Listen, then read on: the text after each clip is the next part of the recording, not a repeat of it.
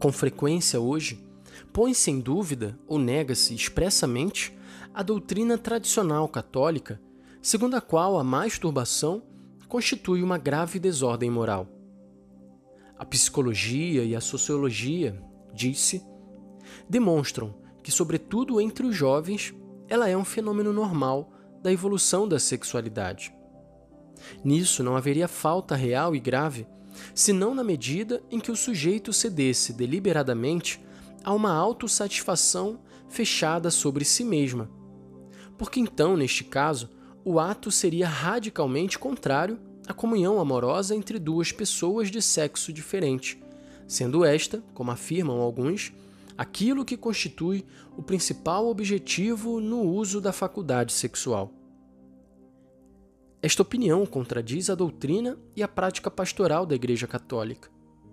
Seja qual for o valor de certos argumentos de ordem biológica ou fisiológica de que se serviriam algumas vezes os teólogos, de fato, tanto o magistério da Igreja, na linha de uma tradição constante quanto ao sentir moral dos fiéis, afirmaram sem hesitações que a masturbação é um ato intrínseco e gravemente desordenado.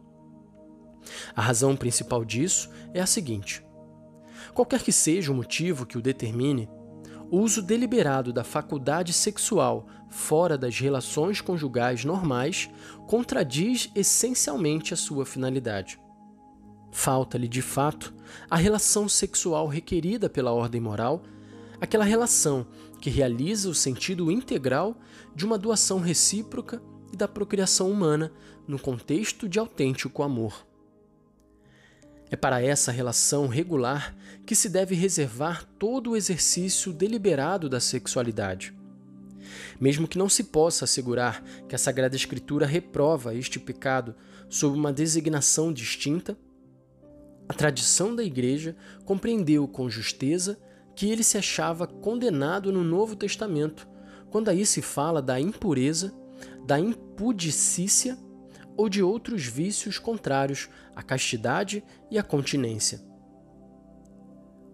Os inquéritos sociológicos podem indicar a frequência dessa desordem segundo os lugares, segundo a população ou segundo as circunstâncias que eles tomam como objeto de sua observação.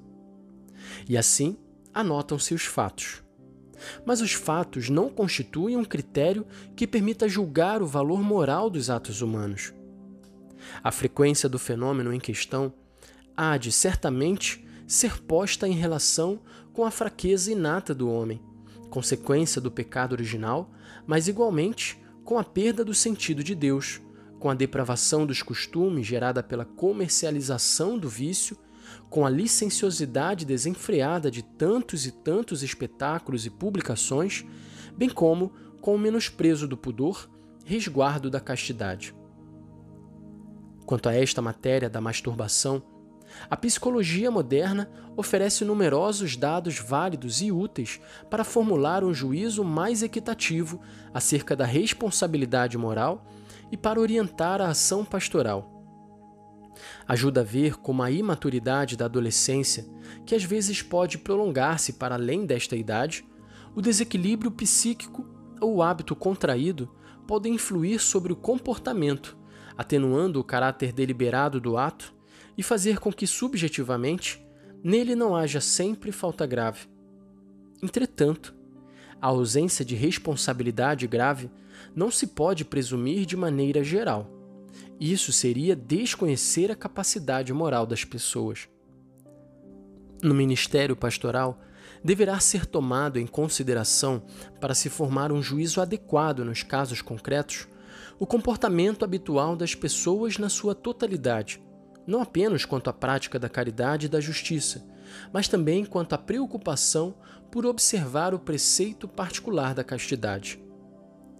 Deverá aquilatar-se nomeadamente, se se adotam os meios necessários, naturais e sobrenaturais, que com a sua longa experiência, a ascética cristã recomenda para conseguir o domínio das paixões e fazer progredir nas virtudes.